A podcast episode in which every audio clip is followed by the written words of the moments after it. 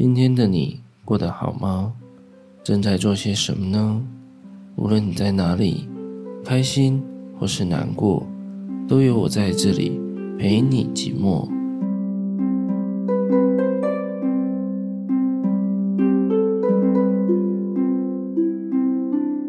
欢迎收听陪你寂寞，我是凯。最近台湾最沸沸扬扬、最热门的话题啊。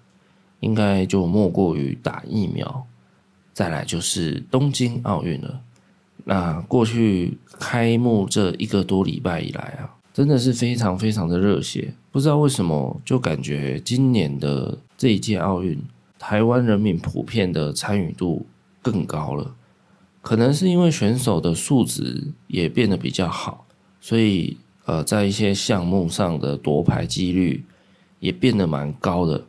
像是刚开幕的呃头一天还头第二天吧，啊、我们的那个柔道选手杨永伟，他在男子柔道的项目里面呢、就是一直鏖战到最后的冠亚军之战，那对上了呃一个日本算是蛮经验老道的老将啊，对啊，不小心就因为各方面的一些压力啊，那当然我觉得其实裁判的判决也非常的关键。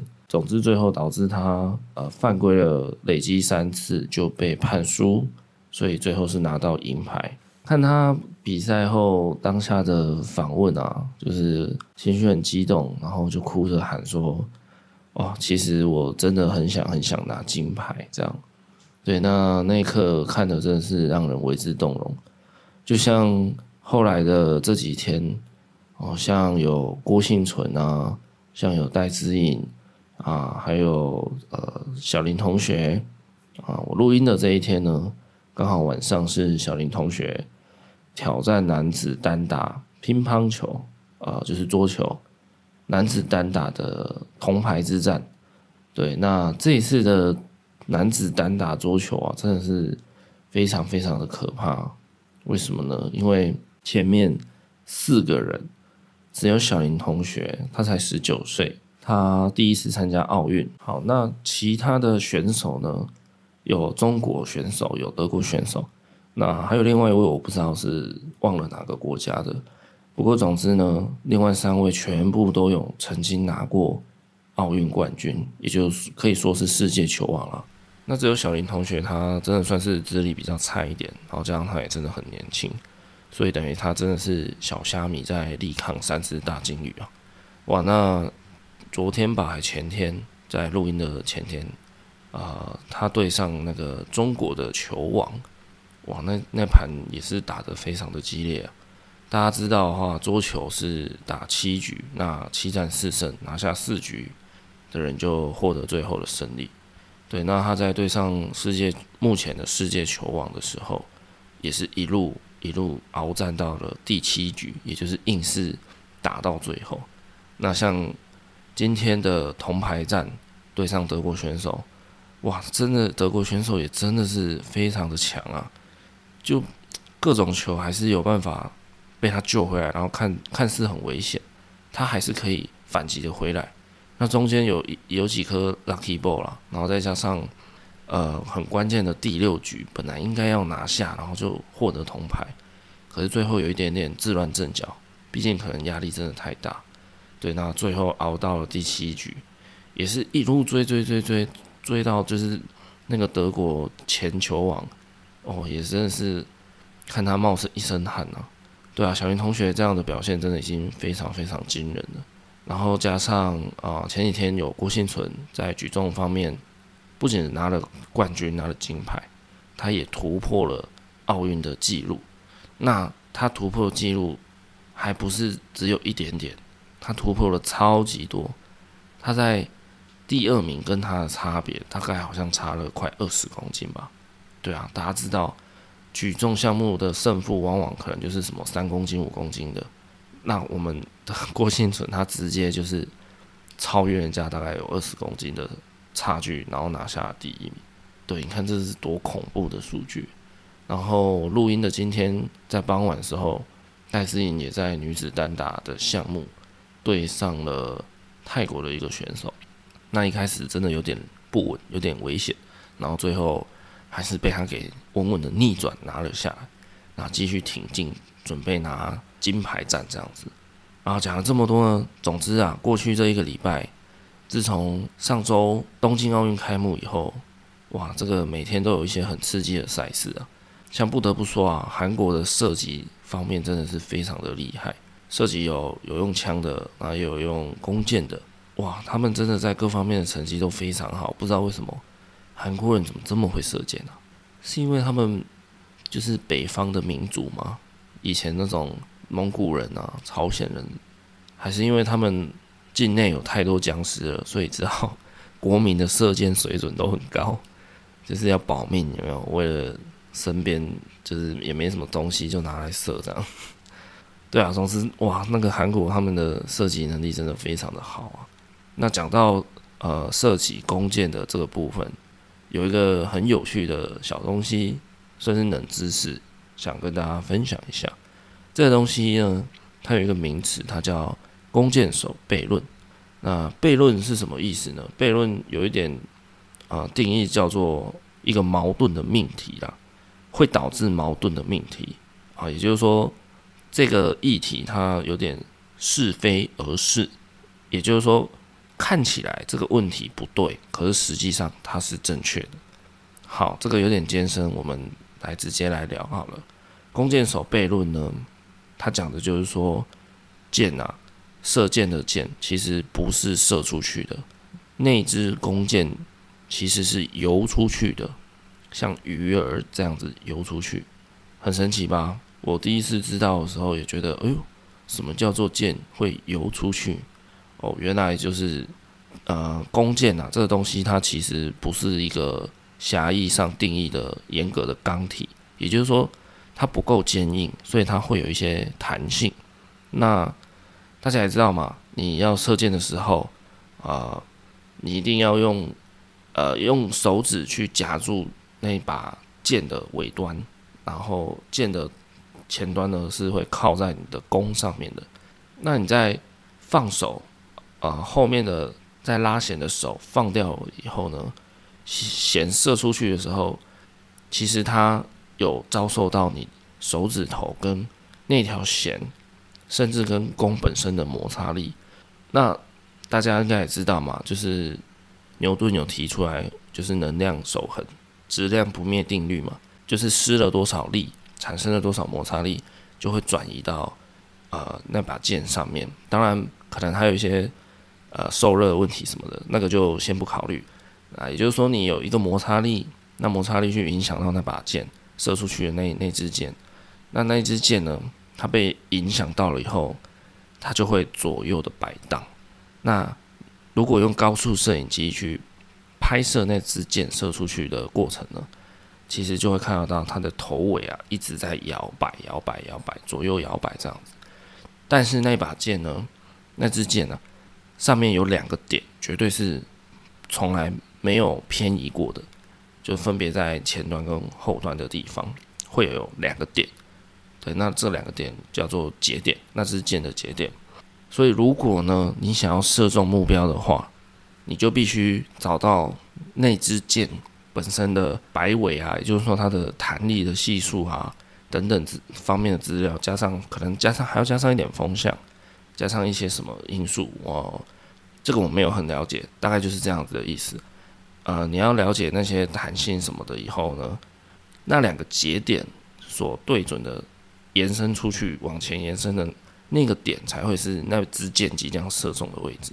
弓箭手悖论这个理论啊，就是在说，如果你射箭的时候，你瞄准的地方是靶心，那这支箭射出去，你绝对射不中靶心，你一定射中的是靶心的旁边，就是差一点这样子。你要射中靶心，反而你得瞄准靶心的左右两边。那至于差多远的距离瞄准，就是看。呃，你的箭、你的弓，当时的风向等等因素去考虑出来，去计算出最后的呃那个所谓的弹着点啊，就是弓箭射中的地方，很神奇吧？你想要射得准的话呢，你绝对不可以瞄准靶心，这就叫弓箭手悖论。那所以啊，再怎么厉害的射箭高手，也绝对绝对不可能在第一次摸到一支箭的时候，拿起来往前射出去就会命中目标，因为他完全不了解那支箭的啊弹性的系数啊等等，他必须至少要射过一次，大概感觉得出来哦，它的偏差值大概是怎么样，然后他再去修正，他不可能在不了解的情况下。随便抽一把箭，随便抽一支箭，放上去射就中，对，绝对是不可能的。这就是弓箭手悖论。好，那讲到这边呢，我们就来先听一首歌。这首歌也是我非常非常非常喜欢的一首，它是来自蔡健雅的《抛物线》。那为什么我会非常非常喜欢呢？这首歌里面有一段歌词，副歌的地方，他说：“爱沿着抛物线。”离幸福总降落的差一点，流着血，心跳却不曾被心痛消灭，真真切切。青春的抛物线把未来始于相遇的地点，至高后才了解，世上越圆越缺，只是错觉。哇，这这简单的副歌的歌词写的真的是非常的入骨啊！我相信还在爱情感情这条路上载浮载沉的人们啊。绝对都常常有一个心情，就是说，为什么我每次我都很努力了，可是为什么总是离幸福降落的差一点，就是永远没有办法降落在幸福上面呢？那这个其实也很像弓箭手悖论啦，就是你如果往幸福的地方射过去，那你永远就是射不到，你一定要做一些修正，做一些偏差，去计算，去经营。然后射下去，可能才会有命中目标、命中幸福的那一天。那这也是算是刚好比喻到啦，就是说啊、虽然现在社会蛮鼓励大家就是勇敢一点的做自己啊，那彰显自己可爱迷人的个性啊，或是要好好的爱自己。那不过我觉得这个不可以拿拿来当做无限上纲的理由啦。我们每个人其实都是在感情里面呃跌跌撞撞，然后。每一次的失败，每一次的受伤，每一次的争吵，或是每一次非常非常幸福的时候，其实我们都应该要汲取教训，然后去修正自己，把自己变成一个更好的人。那就算你不断的修正、不断的进步、不断的调整，暂时还没有好对象出现的话呢，那也没有关系，因为我觉得，嗯，谈恋爱这件事情、感情这件事啊，有一点点像是在卖商品。就你把商品做好了，你卖的再贵，那也有人想要买它。你今天如果是一个呃什么用处都没有的商品，可能就没有那么多人会愿意花钱买它。那即便你今天把它降价，卖得非常非常的便宜，但这个东西就是一无是处。我相信再便宜也没有人想要带它回家，把它拿来挡路占空间却没有用处，对吧？所以。嗯，还是希望大家可以的话呢，没关系，就是有耐心一点，然后把自己变好了，自然我相信应该可以渐渐的离幸福一直在靠近。那他最后有一段歌词，我刚刚有念，就是至高后才了解，世上越圆越缺，只是错觉。这段歌词，嗯，看似诗很诗意、很浪漫啊，很文青啊。然后我以前每次听我都。有点听不懂什么意思，对。不过经过这些年的一些感情的方面啊，渐渐才好像可以理解了。就我自己的解读，会觉得说，至高后，至高后才了解，应该就是说，以前你在感情上走得很坎坷的时候啊，啊，也就是说，有时越圆，有时越缺，就是好像坑坑巴巴的、跌跌撞撞的，其实。在你至高的那一刻，至高就是说这条抛物线，它有一个最高点嘛。那那个最高点，我自己的解读就是说，蔡健雅可能就觉得那个制高点就代表说，你走到一个最幸福的时刻了。那当你在最幸福的那个状态下呢，其实你过去的那些坑坑巴巴、越圆越缺，都已经都不是重点了。对，他们就像他们就像错觉一样。就是你过去可能在那些点上很纠结、很痛苦，可是当未来有一天你至高了，你踩到那个呃所谓很幸福的顶点，过去的那一些都不算什么，会瞬间烟消云散。那又或者可以说，没有过去那些坑坑巴巴往上爬，那些越人越缺的时刻呢，也累积不到你攀到制高点的那个时刻。所以我我一直很相信一句话，就是说，你的所有的受伤都会为你将来带来价值。对，你不断受伤，不断的呃跌倒再爬起来都没有关系的。我相信每一次的受伤，你只要有检讨、有变好、有调整，真的总有一天你真的会遇到你的幸福的。我个人还是对这种事情，我还是比较抱持着乐观的。那前提是你要有好好的调整自己。对，那这部分就见仁见智啦。当然，遇到幸福还是有某定程度需要靠一点缘分啦。那这部分就是大家自己加油喽。好，那我们现在就来听这首蔡健雅的。抛物线。好，那接下来我想稍微补充一下，我刚刚有提到呃我们的桌球好手小林同学嘛，那其实我们还有一位桌球教父，也就是庄智渊这个教父等级的，对，他在桌球体坛上也是啊浮浮沉沉啊，然后也曾经辉煌过，那不过他如今也是年纪有了，那运动员年纪就是运动员最大的杀手嘛。所以，真的也是有点技不如人的啦，身体真的不如从前的厉害了。那鏖战到现在这样，虽然他已经出局了啦，目前我录音的时候，他他已经被那个这一届是被好像是被一个埃及巨人给撂倒了。对，那也没关系。不过也借由这一次的体育赛事啊，我们都可以更了解一些选手他呃个人的故事跟。以往累积的努力的过程啊，像庄智渊这个桌球教父啊，据说他平常除了打桌球以外，他也非常的热衷于啊抢救浪浪这件事情。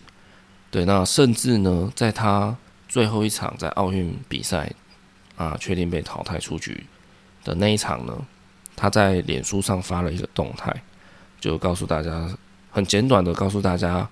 哦，输了啊什么的没有关系，然后请大家，哦也感谢大家，然后请大家要继续支持浪浪这这件事情，这样就是他很致力于在保护浪浪啦，也就是所谓的流浪动物这样。我觉得哇，就是透过这个奥运的平台让大家看见了这个选手，那我觉得庄智渊他借由他自己有一些身份影响的社会影响力。然后去呼吁，然后并且他带头去做这件事情。那我相信有更多人会去关注他正在做些什么。那可能会想要呃想要伸出援援助啦，想要想要提供自己尽可能的帮忙这样子。我觉得都是一件非常好的事情。然后我想也在值得一提，就是小林同学啊，他在呃对上中国球网的时候呢，啊、那时候。哇，那个压力真的是 压力山大，大家想想看，呃，面对的是中国选手嘛，那肯定呢，中国选手他要是敢输掉，哇，那个不止回去面子、尊严全部挂不住以外，搞不好伟大的党中央也会把他处理掉。你在那么啊、就是最高殿堂运动的最高殿堂上，然后中国的国球可以说是桌球啊。这一直以来，他们就是雄霸一方。你在国球方面，你还输给台湾人，这肯定是说不过去的啊。真的是，哇！他顶着这样的压力，跟我们的天才少年小林同学对战，他压力也是很大，没错。那赛后呢，就比完了以后，有记者就访问小林同学啊，就是说，诶，那你刚刚打比赛的时候有没有很紧张啊什么的？诶，结果小林同学竟然讲了一个蛮出乎意料的答案、啊。我记得他好像是说，嗯，紧张还好啦，就平常心什么的。但是打球让我很快乐，我觉得这样就很好了。对，他的呃回答不不竟然是我刚刚所用的词啦，我只是陈述他大概的意思。那我觉得哇，这个心态很棒诶，就是不管我今天是在。打比赛也好，我在练习也好，或是我在参加一个很小很小的比赛，我始终就是不会忘记我当初为什么要开始练桌球。即便我走到了奥运这个世界级最大的运动盛事殿堂，我还是秉持着这个初衷，就是我打球很快乐，这样就好了。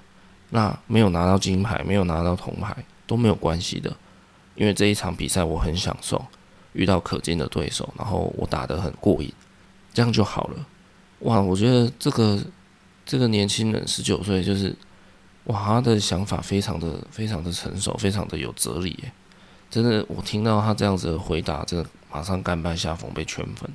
然后再来，好像有记者就问到说：“诶，那你觉得？”你的对手中国那一位世界球王，他打得怎么样？在呃你们刚刚的比赛里面，诶，这样一问啊，小林同学又给出了一个很也是意料不到的答案。小林同学他就是突然好像有点小小的心虚感，然后就就反问记者说：“啊，我是有资格可以评论他的吗？” 对啊，这个他讲这句话真的是非常的可爱，就是。他会觉得，呃，我今天输给他了，是因为他真的真的超级厉害，他真的好强。那我也是输的心甘情愿、心服口服这样。所以，对啊，他自己也知道他们之间的经历啊、资历啊、实力程度可能相差到底有多悬殊，所以他也不觉得输了又怎么样。那他也不会觉得说，哦，没有赢，好像也很惋惜什么的，对啊，他那种很自然流露的反应表现，就真的很很受人喜欢啊。这个。尤其他打他在打比赛的时候啊，就是常常很沉稳、很沉得住气，都不会大声的咆哮，或是喊出来把自己的情绪发泄出来什么。他就是很默默的，然后一球一球这样，球来就打，球来就打这样。落后然后就一直咬，没有关系。他表他脸上的表情也不会有痛苦，也不会有紧张什么的，真的很厉害。我真的觉得他真的前途可大有可为。好，那讲到桌球，绝对就要来一首最经典的周杰伦的《三年二班》。好，那在讲完呃过去最热门的话题之后呢，我来分享一些我个人最近在生活上有一些觉得很不错的东西，想跟大家来推荐一下。好的，首先呢，想跟大家推荐一一个节目，那这个节目它在 Netflix 上可以直接看得到。它叫做贝尔对战荒野。那贝尔是谁？贝尔就是呃，他其实在网络上，在就是某些观众，他其实非常的红，非常的，他可以说是地球上最强的男人吧，真的真的不夸张。就网友对他的昵称也叫他贝爷啦，哦，因为他就是一一种，他有一种英国人的贵气优雅，然后在面对。呃，野外求生的时候，总是有一种幽默，然后对，就是游刃有余那种感觉，所以都就是网友就会尊称他叫贝爷。那他是一个来自英国的所所谓探险家，那他以前有待过英国的特种部队，所以他在野外求生啊，荒野的呃生存上面的技巧都非常非常的扎实。好，那。这部剧推荐的点在哪里呢？好，首先它是一个互动式的节目，也就是说呢，他每一集会把自己置身在一个非常危险、非常渺无人烟的野外，那他可能会有一个任务要达成。那在达成任务之前，他可能会遇到很多野外求生的问题，例如他走到一个瀑布的话，遇到瀑布了。那应该要直接顺着瀑布跳下去吗？还是应该要呃用旁边那个滑轮吗？那个流龙，可是那刘龙看起来好像有点不可靠，那怎么办什么的？那这时候就会跳出选项。如果你用 Netflix 看，它就会跳出选项来，然后会要你选你要跳下去，还是你要用那个刘龙。那不管你选什么，它就是会做，然后它会它真的是实际的去操练出来。比如说，你选择跳瀑布，他可能就会真的拍一段他跳下去的之后的剧情发展。当然了，如果太过太过危险的，他自己也不可能就真的去做嘛。他，但是他就会跟你说哦，怎样是错的，然后你应该有怎样正确的观念什么的。但大部分的选项他绝绝对都会去做，尽管那看起来非常的疯狂。所以你在不同的选择点上，你你有不同的选择，就会有不一样的分支剧情，那最后会导致他任务是否成功或失败，或是他有没有在中途就受伤退出了这样。所以这个节目好玩，第一个特点就是在于它是互动式的节目。那我觉得这种这种节目就是寓教于乐啊，你可以得到一些知识实用性的，是真的很实用，然后你又可以从中得到观影的乐趣，真的很棒。这是第一点。那第二点，为什么要看它？我觉得第二点我写的是，它有一个很迷人的英国腔哦。大家都知道啊，英国人也是讲英文嘛，美国人也是讲英文嘛。那可是英国人讲的英文就是超级好听，不知道为什么，他们的腔调，他们的那个口气，真的非常非常的吸引人。不知道为什么哦，不管他们在讲什么，都会觉得很优雅，很很有气质，就对了。所以在节目里面，贝爷会很大量的一直讲话，就是说，诶、我们遇到什么情况应该怎么做，然后怎么样怎样。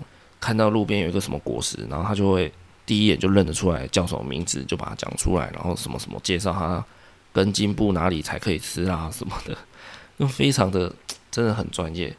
所以他在大量的口白那个对白里面，就会听到很大量的英国腔，哇，这个。也是听得非常的舒服啊，所以这个是我推荐的第一个原因呢、啊。推荐的第三个原因呢，就是他去的每一个地方啊，每一个呃场景都超级超级漂亮的。对，他有去那种雪山里面下着暴雪的，去高山上下着暴雪的环境，也有去雨林、热带雨林，那也有去那种荒漠，哇，那个景色，哇，你你跟着他在那边。探险达成任务的过程，你也就是很像在看一个什么游记这样子诶，就是哇，一直在看一些很漂亮的风景，真的是很漂亮。对啊，怎么会有这么多面向的一个节目呢？又有知识，然后又可以当旅游节目看，然后又可以互动玩游戏的感觉，多好，对不对？这是我推荐的第三个原因。再来，还有推荐的第四个原因，这一点也是最我觉得最厉害的。他拍的每一个情节，全部几乎都是真枪实弹，包含他真的就是自己一个人去攀一个非常高的岩壁也好，或是他真的要跳一个非常也不是也不知道底底深不深浅不浅的一个深潭，看起来像是深潭的东西等等的，或者是他之前曾经有在飞机上拍过，那飞机不是我们坐的那种客机哦。而是那种，呃，比较美国人会会玩的那种私人小飞机。那那种私人小飞机长得有点比较复古，那有点像就是那种以前那种莱特兄弟的那种旧式的飞机。那他曾经为了要拍呃一些关于飞机的一些生存的东西，他认真到就是因为以前可能也没有什么 GoPro 什么的，大可能大概十年前什么没有没有那么先进的摄影器材。所以呢，他自己就是坐在驾驶舱开飞机的时候，他请那个 他的摄影师，他把摄影师固定在飞机翼上面摄影拍他，然后呃那一次他们好像要做一个三百六十度的回旋，也就是说摄影师会倒栽从头下脚上的方式进行拍摄。天啊，你在那种可能三千公尺的三千英尺的高空。你在那边玩命拍摄一个，就是比你更玩命的人，真的是很疯狂，非常的疯狂。所以他的每一个，呃，每一个冒险，每一个剧情的分支选择的动作，他都是自己来，真枪实弹，真的是没有在，哇，真的是没有在开玩笑的。光是这一点，你就会觉得他讲的东西啊，他他展现出来的那个情节，真的是拳拳到肉，非常的扎实。以上这几点，我真的很推荐大家去看。它的集数不多，然后长度也都蛮短的。那我觉得是一个蛮适合，比如说你中午在公司用餐，午休时间你可以拿来配饭吃。我觉得很好玩啦，真的很好玩，很好看。然后呃，他有曾经有拍过一支影片，就是有有一些人啊、他们会来问说，诶，像电影里面有一些。很看起来很扯的剧情，就是贝爷，你觉得是正确的吗？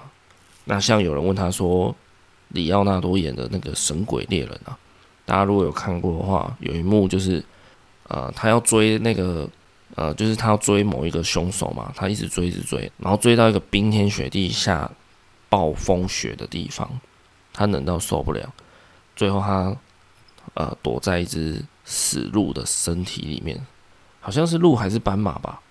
他躲呃，应该是鹿啦，就是雪地里面应该没有斑马。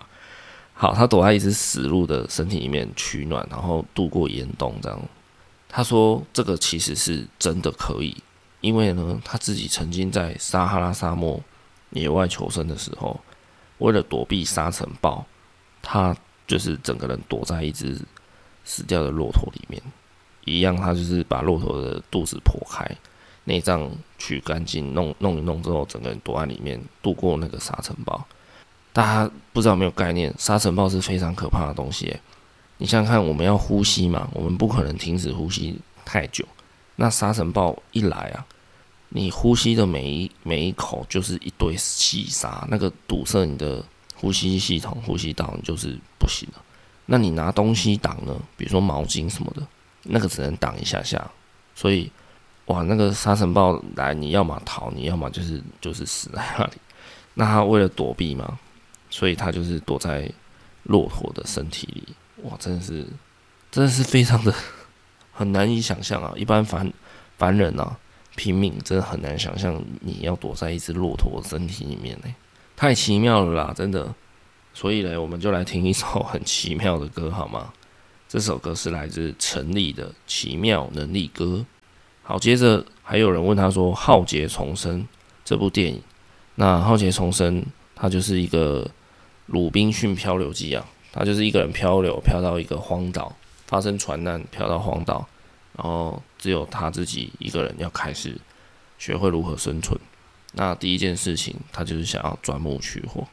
然后电影里面有一幕啊，就是天气很热，然后他那边钻钻木、钻木、钻木、钻木，为了生火嘛，然后钻钻钻钻钻。”好不容易点有一点点火苗跑出来的时候嘞，他鼻头刚好流下一滴汗滴在那个火苗上，然后就把火火苗给熄灭掉了。于是他又他又得重来。那贝爷说，其实这个还真有那么点回事哦，有可能的。为什么？因为他自己又有这个经验了。他说他真的曾经在野外生活最久最久记录是。花了十二个小时，最后才把火升起来。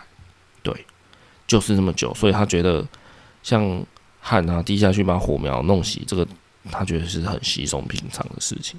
那当你在野外生存的时候，不管你在什么样的场景之下啦，只要有火，可以说你你的那个文明是瞬间进步一大步啊。因为像火可以拿来烹调食物嘛，就不用再吃生食，然后。还有一个最大的重点就是，你可以吓阻野生动物，保护自己。对，综合以上两点，就非常非常的实用。再来，火还可以，比如说可以让你保暖，在冷的时候，你可以把衣服弄干，或下下雨天之后把衣服弄干。大家知道，在野外求生的时候，呃，很怕会遇到，就是要么太热，要么太冷嘛。太热你会热衰竭、昏倒，或是。甚至恒温肌溶解，那个都有生命危险。那像太冷，就是你可能会失温，失温也危险，严重的时候也会导致死亡。那像你在野外可能要渡河啦，要要涉水啊，或是下起大雨啊，你身体的衣服如果是湿的，它在贴着皮肤，那个降温的速度是很快的，所以你会很快的失温，很危险。所以生火啊，有非常多的好处啦。好。那讲到生火，我们就来听一首张悬的《焰火》。好，然后再讲到有一个人问他说：“呃，有有一部电影很经典的，就是说电影里面的角色呢，有两个人，他们在一个沼泽旁边，然后有一个人啊不幸落水，然后被刚好出现一只鳄鱼把他咬住拖住他。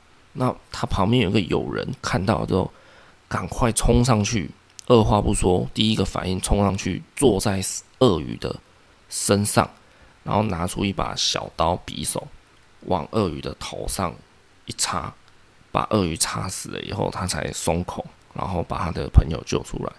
那贝爷证实呢，说这一点也确实有那么点可能。为什么呢？因为他说，如果你真的真的在野外遇到这样的事情啊，到底有谁会在野外遇到鳄鱼？对不对？很难吧？除非你去非洲大草原玩。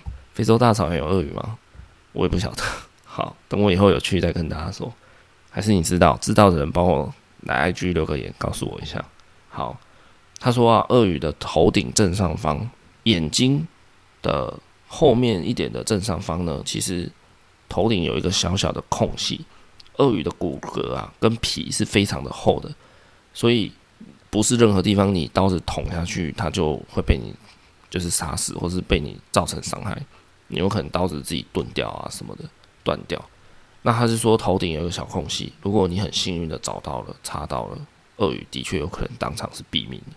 所以，如果下次你真的在野外遇到鳄鱼了，你就骑上去它身上，然后拿出你的小刀呢，往它头上一刺，你就你就解脱了，你就得救了，好吗？好，每次贝爷的回答总是可以那么稀松平常。他讲的那些，哦，我曾经在那个骆驼里面身体里面睡过啊。躲避那个沙尘暴啊，然后曾经怎样啊？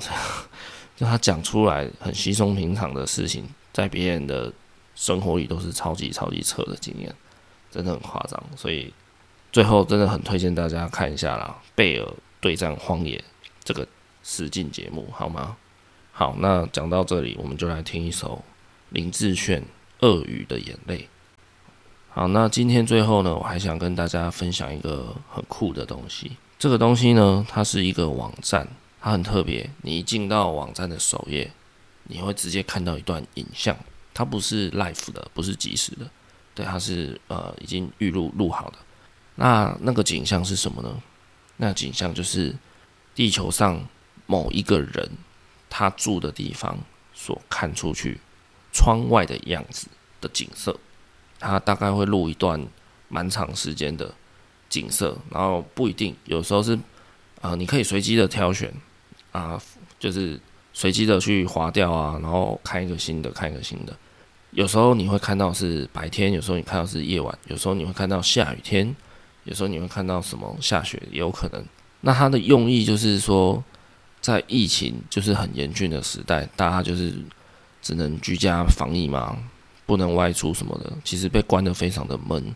作者呢，就是希望透过创作这样的一个网站呢、提供大家就是说，你在家真的很闷，你可以去看看别人家的景色到底长怎么样。那像很多人投稿，他就是会拍，比如说清晨五点的那个日出破晓，那有的人就会拍什么夕阳啊等等的，或是下雨天的也有，就是那种。啊，一整天都下着绵绵细雨，那种很惆怅啊，很有点带有忧伤感觉的，呃，窗光风景，有的人也会这样子拍。那我觉得蛮酷的，就是说，啊，不一定是台湾的，有时候你也会看到国外的窗景，就你就会觉得，诶，很特别。你在你只要在家里，你有个手机、平板或是电脑，啊，你这样子透过这个网站，你就可以看到这个世界上，你感觉你就可以浏览世界上的每一个角落，诶。那种感觉有点很神奇啊，就是就感觉很不可一世的那种威风感。那它也确实可以为你的居家防疫带来一些补充吧，带来一些能量的补充啊，对啊，因为我相信呃，多数人应该也都是乖乖的在配合防疫啦，就比较不会出去乱跑、逛街什么的。那即便政府也开放了或是怎么样，我相信还是有很多人会宁愿选择乖一点啊，在家。保守一点的，先在家就好这样。可是说真的，大家已经警戒了两三个月，真的非常非常的闷呐。对呀，所以呢，透过这个网站真的非常有趣。然后它除了影像以外，它也有声音可以可以听。也就是说，你可以，你整个人就会真的很像是置身在那道窗户的前面。你可能会听到清晨五点。破晓时分的呃一些鸟叫声，你也可能会听到海浪声，你可能也会听到，比如说什么呃日本京都的下雨声，然后窗外看出去是日本的京都的景色，这样，天哪，多浪漫啊，对不对？对啊，我个人是非常非常喜欢这个东西，就觉得哇，自己很像是是个什么造物主这样子，可以随意的浏览别人的窗框这样，像那个金凯瑞演的《上帝也疯狂》，好像上帝的感觉这样。对啊，然后也有一种呃被带着流浪的感觉，就是你点一点，你就可以看到这世界上各个不同的风景、不同的声音，那个感觉、那个氛围，对啊，真的很棒，所以推荐给大家。这个网站的名字，大家可以上网 Google 就打“小岛窗光”，对，小岛就是海岛小岛这个小岛，窗光窗户的窗，光明的光，就应该就会看到啊、呃，我在讲那个网站了，非常的有趣哦。好，那配合小岛创光这个网站呢，想要推荐的歌叫做《时间的孤岛》，那它是来自陈慧婷，陈慧婷是。台湾一个独立乐团叫 Tz Back 那他后来好像就是解散了吧？目前，嗯，他算是一个蛮元老级、始祖级的一个独立乐团啊。相信有一票就是始终的老粉丝还是很期待可以在听见他们的作品啊。有朝一日的话，那不过目前呢，陈慧婷她自己就是算是单飞的状况，那一直也也是持续有在音乐这条路上努力。那这首歌呢，真的蛮呼应小岛窗光这个网站这个精神的，所以就大家一起来欣赏吧。陈慧婷的《时间的孤岛》。好，那陪你寂寞呢，第一次录这种就是比较类似杂谈性的分享故事了，就没有特定主题性，就是我个人呃近期的一些生活上的心得、生活上的感受这样。那不知道这样的内容大家会。会不会喜欢呢？想要拜托大家，就是如果可以的话，就请你们多多来陪你寂寞的 IG，除了追踪以外，也可以多看看我的贴文啊，有一些手写字啊，有一些照片可以看，就是希望你们可以多多来跟我互动，这样，因为毕竟陪人家寂寞的那个人，往往是最孤单、最寂寞的，他会最，他其实最需要人家陪他。那我不是说我很寂寞啦，就是，呃，像呃之前前阵子我有个朋友，就是他有来听我的节目，那他听了以后呢，就是真的有有有去听到里面的几首我分享的歌，然后他很喜欢，然后他有在我们碰面的时候有亲口告诉我说，诶，他很喜欢呃我的节目或是我的推荐的哪一首歌啊什么什么的。坦白说，那一天我真的心情好到爆炸了。对啊，因为你知道，每每次录音就总是一个人对着麦克风自言自语的。录完啊，也是我自己一个人，就是在那边剪接啊、后置啊、调一下声音啊，然后到上架什么的，就是这样一个很孤独的过程啊。到底有多少人在收听《陪你寂寞》吗？我也不晓得。那到底有谁一直有在愿意收听的吗？我也不晓得。对啊，所以由衷的拜托大家，希望。呃，如果你听到这边的话，真的拜托来 IG 帮我留个言啊，按个赞啊，或是到 Apple Podcast 的评论部分，拜托拜托拜托帮我评论一下，让我知道，呃，原来我的节目至少还有一个人在听，这样 听起来好悲哀哦，天哪！好啦，就是真的很由衷、很诚恳的拜托大家帮我留个评论，或是到 IG 来跟我互动一下，聊一聊。好吗？